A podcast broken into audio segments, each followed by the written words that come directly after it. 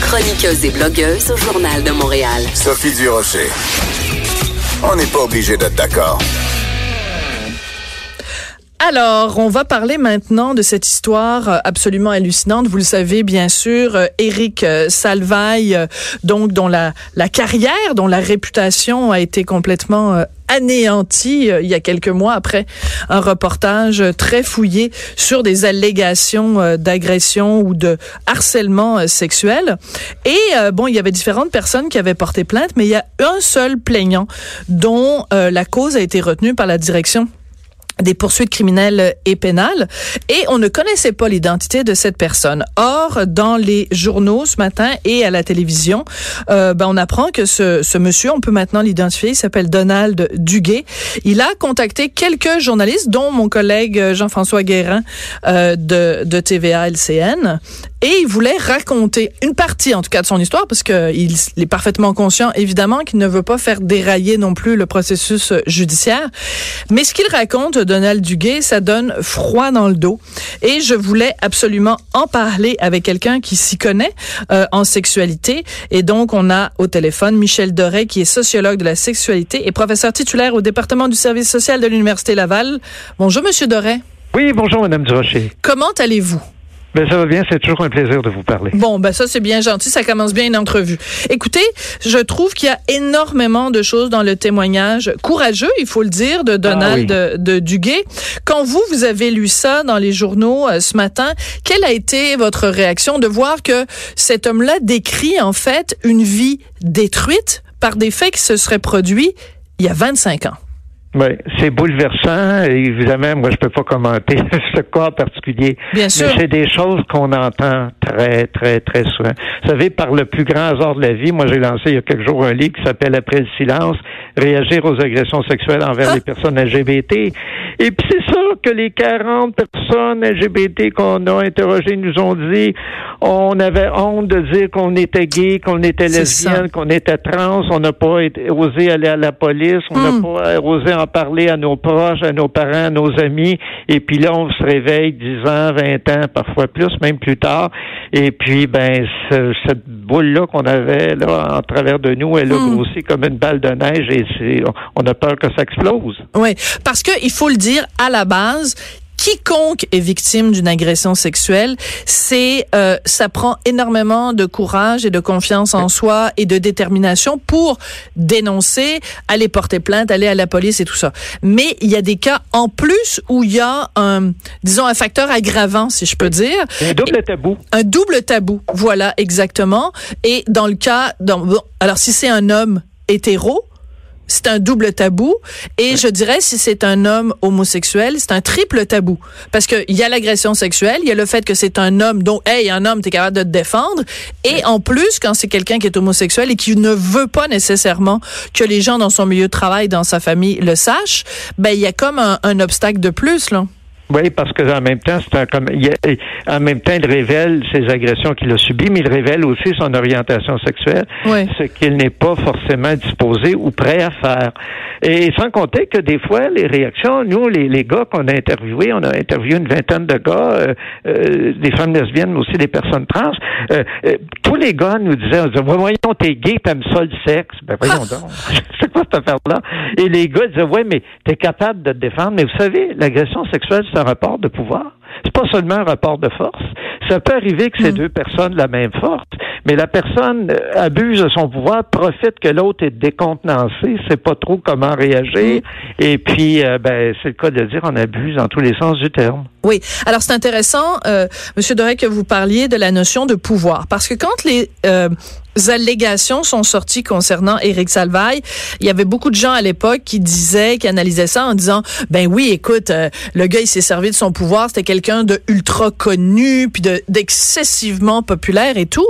Or, dans le cas qui nous concerne, donc dans le cas de, Donald Duguay, puis encore une fois, il faut préserver la présomption d'innocence aussi d'Éric Salvaille, mais les faits allégués, ce serait produit en octobre 93. Donc non seulement il était même pas animateur de foule, mais c'était avant c'est au tout début de sa carrière, donc il travaillait au service du courrier à Radio-Canada. Là, Dans la chaîne alimentaire radio-canadienne, là, c'est à peu près l'équivalent d'une fourmi.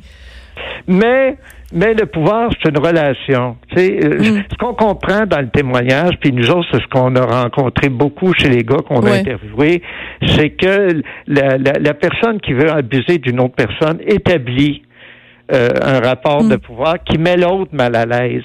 Et, et puis c'est là-dessus, le- le- c'est ça qui permet jusqu'à jusqu'à un certain point euh, qui, qui est du harcèlement et, et parfois euh, jusqu'à l'agression, euh, hélas. Alors Donc, euh, c'est c'est pour pas- ça que ça peut arriver à n'importe qui, Oui. homme ou femme, quel que soit votre âge, votre grosseur, votre grandeur, votre orientation sexuelle. Donc, c'est pas forcément constamment un patron avec un subalterne ou un professeur avec un étudiant ou c'est pas, il n'y a pas nécessairement cette gradation-là. La gradation ou la, ou la, ou la, disons, la différence de pouvoir, c'est la personne qui l'établit de par ses gestes. Tout à fait. Ben, ça peut être dans un parti. Regardez, dans un parti, tout le monde a le même pouvoir. Là. Mm. Tout à fait. Des fois, il y a des gars qui nous ont raconté, des affaires, autres, on a un- un- interviewé un gars qui faisait presque 300 livres. Tu sais, Mm. les gens disaient, quand j'ai dit que j'ai été agressé, mais j'étais dans un party, bon, j'avais bu, euh, bon, je m'étais, je, je m'étais étendu me reposer, puis là, la personne arrive, me prend par surprise et tout ça. Et puis les gens disent, ben voyons, tu peux pas être agressé, garde ta grosseur, ta grandeur. Ben, ben oui. Mm. Et puis la, la personne a été comme deux fois agressée parce que quand Mm. la personne a essayé de se plaindre, on a ri de lui. Hmm. Et c'est pour ça qu'il faut penser que ça peut arriver à n'importe qui. Il faut arrêter de penser que c'est une grosse avec une petite personne, c'est des vieux avec des jeunes, etc. Évidemment, c'est très souvent ça, mais pas tout le temps. Et Oui. ça fait en sorte que beaucoup de victimes, ben, comme euh, par exemple ce, ce- ce- ce cas-là dont on parle aujourd'hui, vont attendre des années, des décennies même, avant d'en parler. Parce Absolument. que doutant, se mettant en doute, euh, ayant pas confiance qu'on va les écouter, les recevoir, les aider, ayant peur d'être blâmés surtout. Ben, peur d'être blâmé. Et ça, c'est intéressant parce que dans le cas des agressions sexuelles, on le sait, il y a, c'est rempli de préjugés. Les gens disent, ah, ben là, hein, comme- regarde donc comment t'étais habillé. Ah, ben, Ouais. t'avais bu. Ah, ben, t'es allé, euh, euh, seul le rejoindre chez lui ou chez elle, euh, etc. Donc, c'est tous ces euh, jugements-là que la société parfois exerce sur les, sur les, sur les victimes. Tout à fait. Euh, Autant les hommes que les femmes. Absolument. Oui, oui, mais c'est ben, c'est exactement là que je veux m'en aller. C'est que moi, euh, ça fait des mois, pour ne pas dire des années, que j'en fais un combat personnel. Ça m'agace au plus haut point. Non, ça m'agace pas, ça me révolte au plus haut point que majoritairement, quand on parle d'agression sexuelle, quand on parle de victimes, on parle on, on le conjugue constamment au féminin. C'est comme si on disait que les hommes qui ont été agressés par des prêtres, les hommes qui ont été agressés par des professeurs, les hommes qui ont été agressés par des entraîneurs sportifs, ça rentre pas dans les statistiques parce que c'est une minorité, donc on ne s'y intéresse pas. Et dans le, le journal de ce matin, dans la presse de ce matin, parce qu'il n'a pas fait les mêmes déclarations aux, aux différents médias, euh, Donald Duguay dit que quand à tout le monde en parle, on avait réuni quatre euh, politiciennes, quatre députés qui parlaient de victimes d'agressions sexuelles. Elles ne parlaient que des femmes.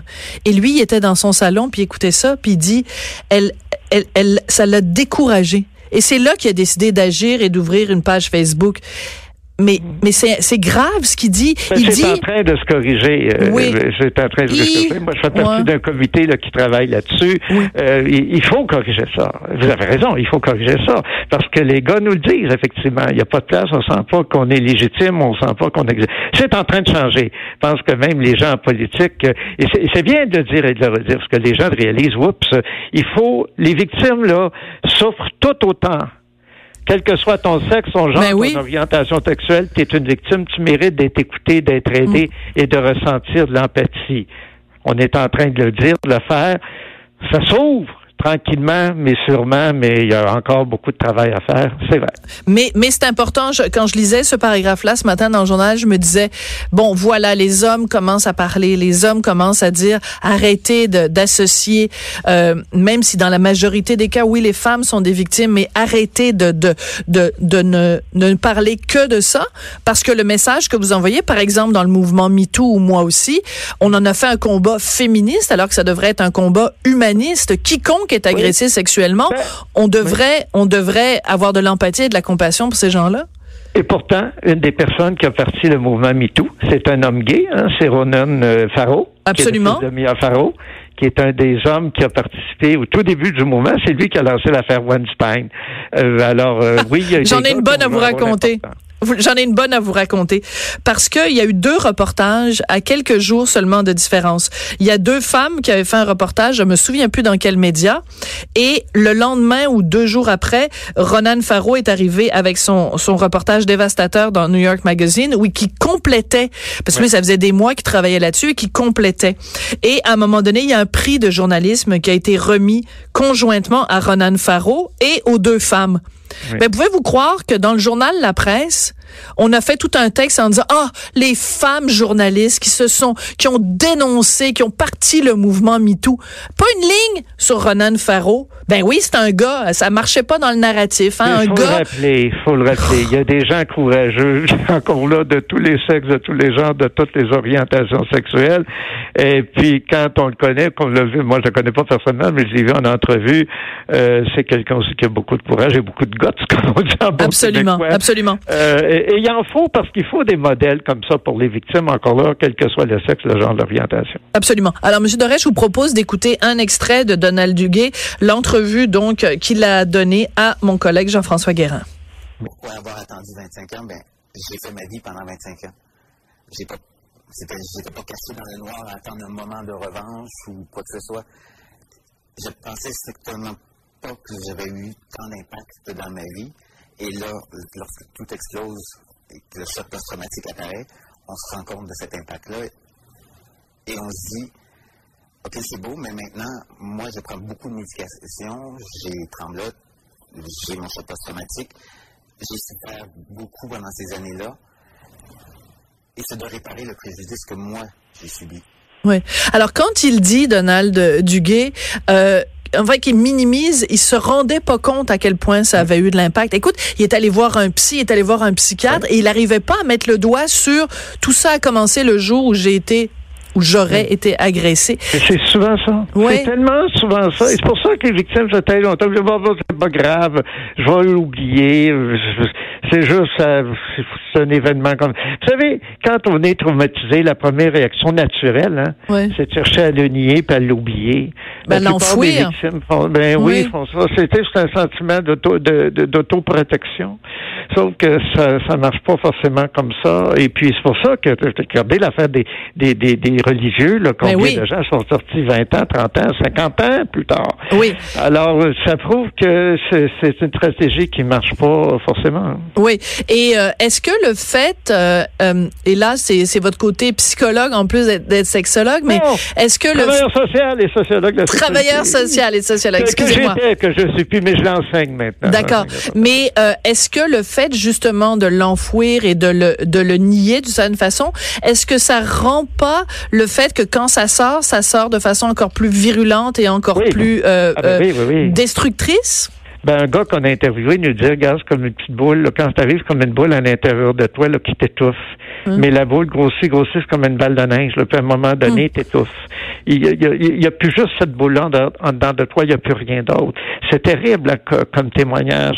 Mais c'est ça que, que certaines personnes racontent. Et c'est pour ça qu'à un moment donné, comme il le dit très bien, moi, j'étais très ému. J'ai même écrit à la journaliste, Mme Gagnon, ah pour écouter quel témoignage extraordinaire ça va donner à réfléchir aux, aux gens parce que c'est tellement typique de ce qu'on entend, vous pouvez pas imaginer. Mais d'autant plus que vous, vous venez d'écrire ce livre, donc vous avez interviewé une quarantaine de personnes. Euh, mais j'écoutais le témoignage de Donald euh, Duguay. Savez-vous à quoi ça m'a fait penser? Le documentaire euh, Leaving Neverland. Les deux présumées victimes de, de, Michael Jackson est presque mot à mot le même genre de, de, de, et en plus dans le cas des présumées victimes de Michael Jackson, elles se sont à, dans deux occasions portée à la défense de Michael Jackson parce qu'elle l'aimait. Oui, le, sentiment de, de, de, s'être tué, D'ailleurs, euh, le monsieur qui témoignait ce matin, c'est la même affaire aussi. Hein. Il dit, je, quand j'ai vu qu'il y avait tant de victimes, je me sentais encore plus coupable mm. euh, parce que je me suis dit, mon Dieu, je me suis tué.